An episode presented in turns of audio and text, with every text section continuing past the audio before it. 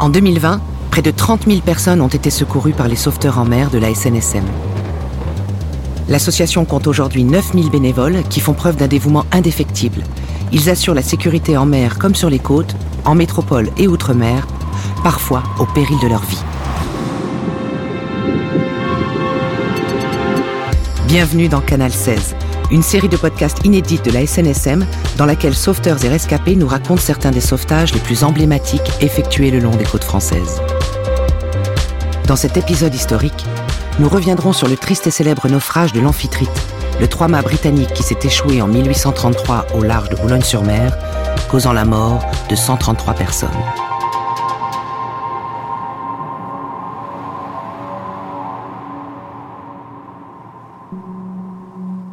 Le 5 septembre 1833, après près de deux semaines de tempête, le soleil est de retour à Boulogne-sur-Mer.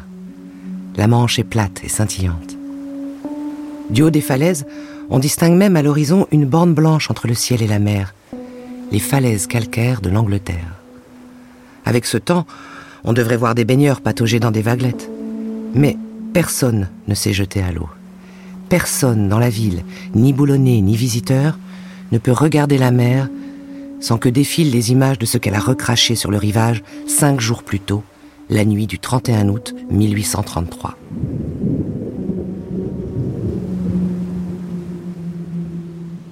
L'été avait pourtant été bon, grandiose même.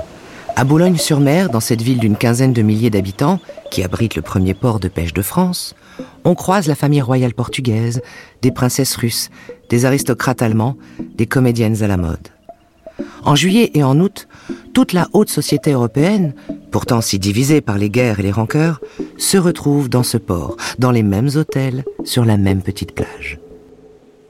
Au soleil, devant une course de yacht ou à la table du palais de Neptune, le casino de la ville, il n'y a plus de guerre assez importante, plus de rancœur assez tenace pour gâcher le bon moment passé ensemble, Douze ans après la mort de Napoléon, on voit même, c'est vous dire, des anciens maréchaux de l'empereur partager leur dîner avec leurs pires ennemis, les Anglais. Il faut dire que les Boulonnais ont eu l'idée, pour réconcilier ce beau monde, de proposer une nouvelle attraction. Une activité inédite que tous ceux qui peuvent se le permettre veulent essayer. Le bain de mer il faut se procurer de grandes tenues en laine qui descendent jusqu'aux chevilles et que l'on trouve dans les boutiques en ville. On se change ensuite dans ces petites cabines roulantes éparpillées sur la plage et tirées par des chevaux. Puis on se jette dans l'eau fraîche de la Manche, les hommes d'un côté, les femmes et les enfants de l'autre. On marche dans l'eau plus qu'on ne nage. On s'asperge, on rit, et il paraît qu'en plus, l'eau de mer, c'est bon pour la santé. Au-dessus de la plage, un bâtiment abrite une société qui a vu le jour quelques années plus tôt, la Société humaine et des naufrages, plus communément appelée la SHN. La SHN forme des maîtres baigneurs à la surveillance de la plage, au lancer de bouées et au premier secours. Les visiteurs peuvent profiter de leur baignade en toute sérénité, la mer est sous contrôle. Enfin, quand la météo est clémente. Or, la semaine du 26 août 1833, le temps est très mauvais. La mer est chaque jour plus agitée, le vent chaque jour plus fort. C'est une tempête, mais une tempête d'été. Celle qui fait brutalement baisser la température, qui change la couleur de l'eau et qui sonne la fin des vacances. La Manche, déjà assez fraîche, sera bientôt trop froide pour qu'on ose même y tremper les pieds. Les baigneurs ne s'y aventurent pas, les pêcheurs restent dans le port, les navires marchands aussi. Et s'il y a bien un jour cette semaine où il ne faut pas prendre la mer, c'est le samedi 31 août. Ce jour-là, la tempête est plus forte que jamais et la nuit, c'est certain, sera encore plus dure. Pas un navire de pêche ne se hasarde à sortir. Les pires inquiétudes règnent sur le sort du paquebot Queen of Netherlands, parti la veille pour Londres. Trois chasse-marées pris dans la tempête réussissent à se mettre à l'abri dans le port. Il est 3 heures de l'après-midi quand tout Boulogne, petit à petit, sort des maisons et des hôtels pour s'amasser sur la plage malgré les bourrasques. Tous regardent vers le large, intrigués. Là, à quelques milles marins, il y a un trois-mâts. C'est un navire marchand, semble-t-il, mais il n'a pas de pavillon. Les longues vues passent de main en main. Que fait en mer un si gros bâtiment alors que personne ne devrait naviguer? Le vent et les vagues le poussent vers la côte et le trois-mâts bataille pour gagner le large. Il n'y a pas besoin d'être marin pour comprendre que si le navire touche la côte, c'en est fini de lui et de son équipage. Pendant plus d'une heure, depuis la plage, on regarde avec horreur le vaisseau s'approcher. La marée est basse, mais la mer monte, et le trois-mâts n'a plus aucune chance de regagner le large.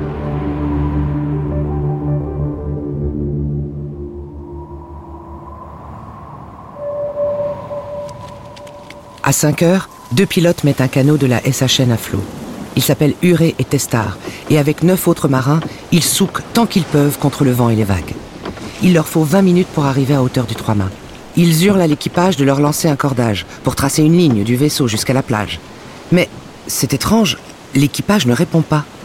Les marins ne prêtent aucune attention au canot qui vient les sauver. Huré et Testard déconcertés se saisissent tout de même d'un cordage qui pend sur le flanc et font signe à l'équipage qui vont le porter jusqu'au rivage. Mais les marins du Trois-Mâts le retiennent, comme s'ils ne voulaient pas qu'on les aide. Devant cette attitude incompréhensible, les sauveteurs, à bout de force, voyant leur canot prendre l'eau et risquer de chavirer à chaque nouvelle lame, abandonnent. Ils se laissent dériver et échouent épuisés sur la plage de Boulogne.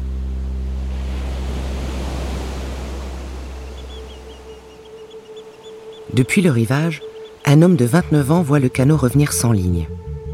Il s'appelle Pierre-Antoine Hénin. C'est un maître baigneur et donc un des meilleurs nageurs de la ville.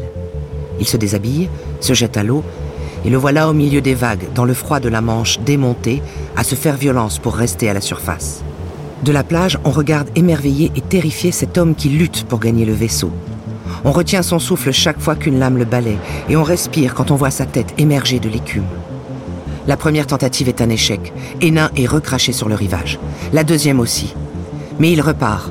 Et au bout d'une heure de bataille contre la mer, le voilà, héroïque, qui approche du trois-mâts et qui en touche la coque. Il comprend que l'équipage est anglais. Et il hurle ⁇ Jetez-moi un cordage ou vous êtes perdu car la mer monte !⁇ On lui en jette un, même deux. Il s'en saisit. Il a fait le plus dur, mais il lui reste maintenant à nager avec le filin et aussi avec le courant jusqu'à la plage.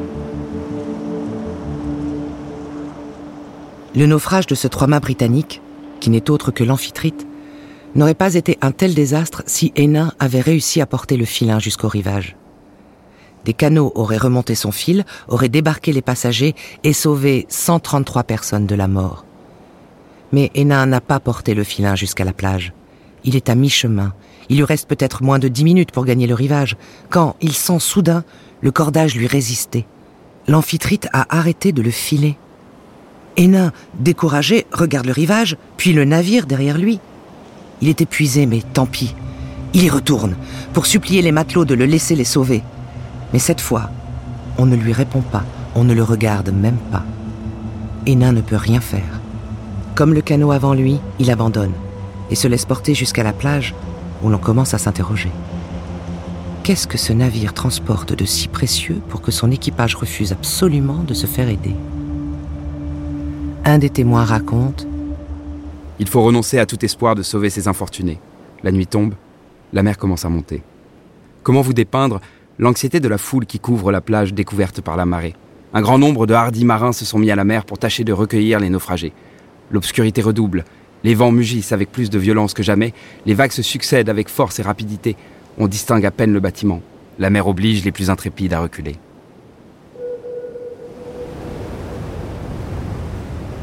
La pleine mer est prévue pour 23h38 et tout le monde sait qu'elle finira de détruire le trois-mâts. Les lieutenants du port et des douanes multiplient des signaux qui restent sans réponse. L'équipage de l'amphitrite est toujours si étrangement immobile. Quand soudain, à travers le vent et le fracas des vagues, on entend des cris déchirants, des cris aigus. Dans les derniers rayons de soleil, apparaissent sur le pont des passagers qu'on n'avait pas encore vus, des femmes, des dizaines et des dizaines de femmes. Voilà la cargaison si précieuse de l'amphitrite.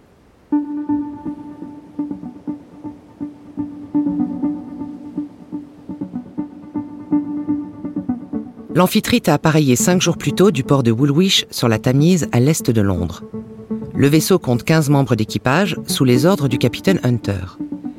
Il part pour un long voyage à destination de l'autre bout du monde, l'Australie et plus précisément la colonie pénitentiaire de Botany Bay, qui deviendra la ville de Sydney, mais qui, à cette époque, n'est rien d'autre qu'un bagne. John Owen, maître d'équipage de l'amphitrite, l'un des seuls rescapés du naufrage, décrit les condamnés que le navire transporte. Il y avait 108 femmes à bord, dont 12 avaient des enfants. Leur âge variait de 12 à 50 ans, et celui des enfants, à l'exception d'une jeune fille de 14 ans, de 5 semaines à 9 ans. De 1788 à 1853, la Grande-Bretagne et l'Irlande déportent plus de 25 000 femmes vers l'Australie et la Nouvelle-Zélande. Pour des délits ridiculement anodins, elles purgent leur peine sur ces terres lointaines, et le voyage retour étant bien trop cher, elles sont contraintes d'y rester. Elles se mettent au service des riches Anglais qui y habitent et épousent des bagnards. L'objectif de l'Angleterre est de transformer les colonies pénitentiaires en colonies de peuplement. C'est avec ces femmes que sont nées l'Australie et la Nouvelle-Zélande. Parmi les prisonnières de l'amphitrite, il y a 40 londoniennes, 40 écossaises, quelques irlandaises, d'autres de Nottingham, de Liverpool, de Manchester. Beaucoup sont des prostituées. L'une d'entre elles s'appelle Elisabeth Cobley. Elle a été condamnée à sept ans de déportation pour avoir volé du coton. Une autre, Margaret Dunbar, a volé une chemise et des bas. Les voilà en route pour le bagne, avec pour seules affaires un baluchon qu'on leur a donné à Woolwich, contenant une Bible, une coiffe et un nécessaire à couture. Dans la cale s'étalent des dizaines de lits, de la poupe à la proue. Dans chacun d'entre eux se serrent trois femmes. L'équipage leur jette des seaux d'eau quand elles sont trop vulgaires ou qu'elles s'approchent trop près. John Owen, le maître d'équipage de l'amphitrite, poursuit sa déposition. La tempête commença dans la nuit du 29, quand le bâtiment était en vue de Dungeness. Le capitaine fit des efforts pour s'éloigner de la terre, mais en vain.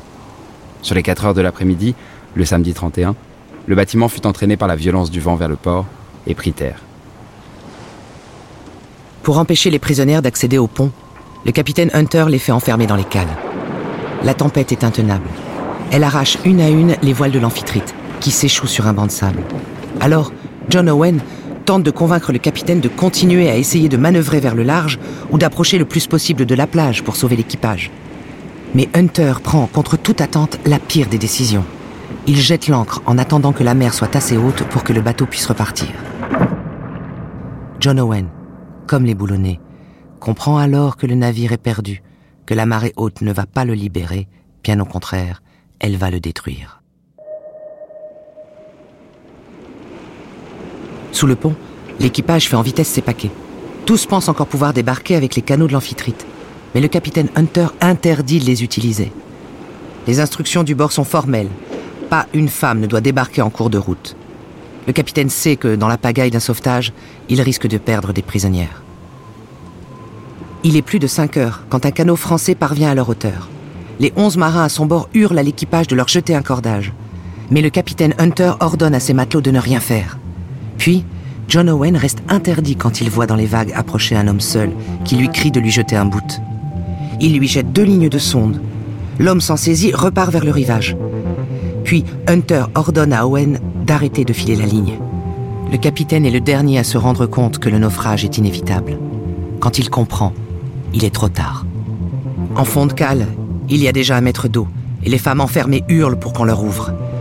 Évidemment, Hunter refuse. Alors c'est avec toute leur force, décuplée par la menace de la mort imminente, qu'à la tombée de la nuit, les 108 femmes et les 12 enfants brisent les trappes des cales et surgissent sur le pont en poussant d'épouvantables hurlements que les boulonnais entendent depuis la plage.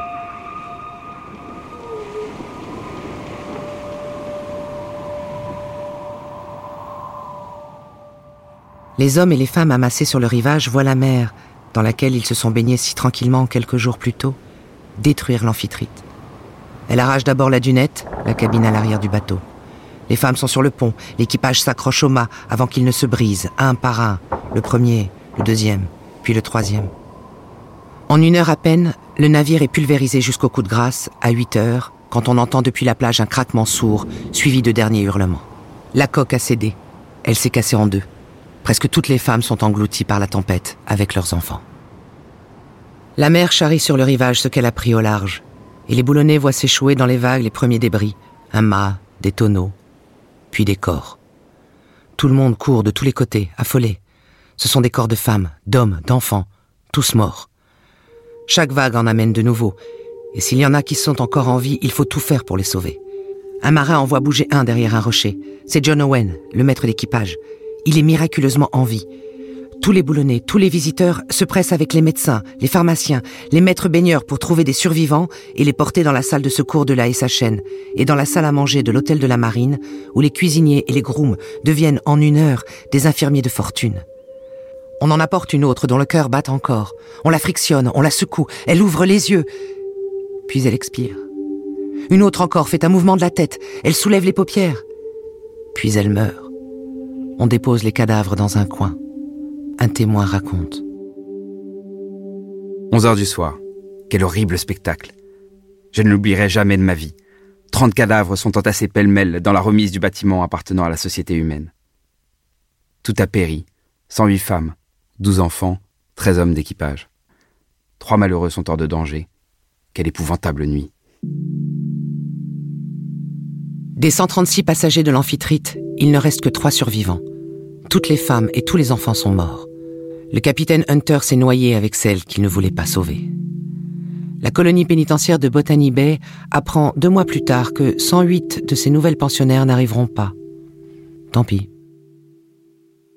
Un an plus tard, en décembre 1834, la Société humaine et des naufrages inaugure à Boulogne-sur-Mer un nouveau canot qu'elle a demandé au ministère de la Marine. Il mesure un peu plus de 9 mètres de long pour 3 de large. La Croix-Rouge de Saint-Patrick, le pavillon de la SHN, flotte à sa proue, le drapeau tricolore à sa poupe. Il s'appelle l'Amiral de Rosamel et c'est le premier canot de sauvetage insubmersible et auto-redressable de France. Le naufrage de l'amphitrite un an plus tôt est encore dans toutes les têtes et dans tous les cœurs. C'est pour qu'un désastre pareil ne se reproduise plus jamais que la SHN a demandé ce nouveau canot. Il servira pendant 35 ans et sauvera plus de 250 personnes.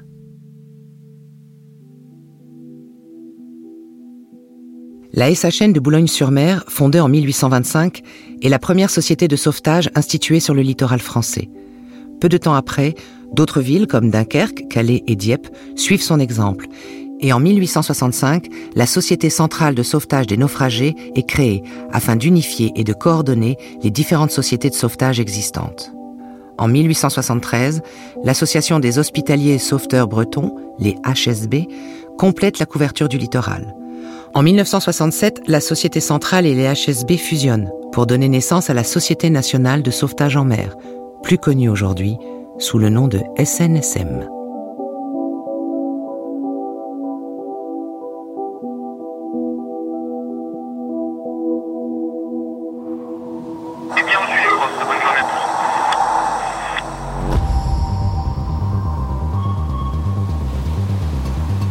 Le sauvetage de la vie humaine en mer et sur les côtes est gratuit. La SNSM est une association qui vit essentiellement grâce à votre générosité. N'attendez pas d'avoir une bonne raison de les soutenir. Faites un don sur snsm.org.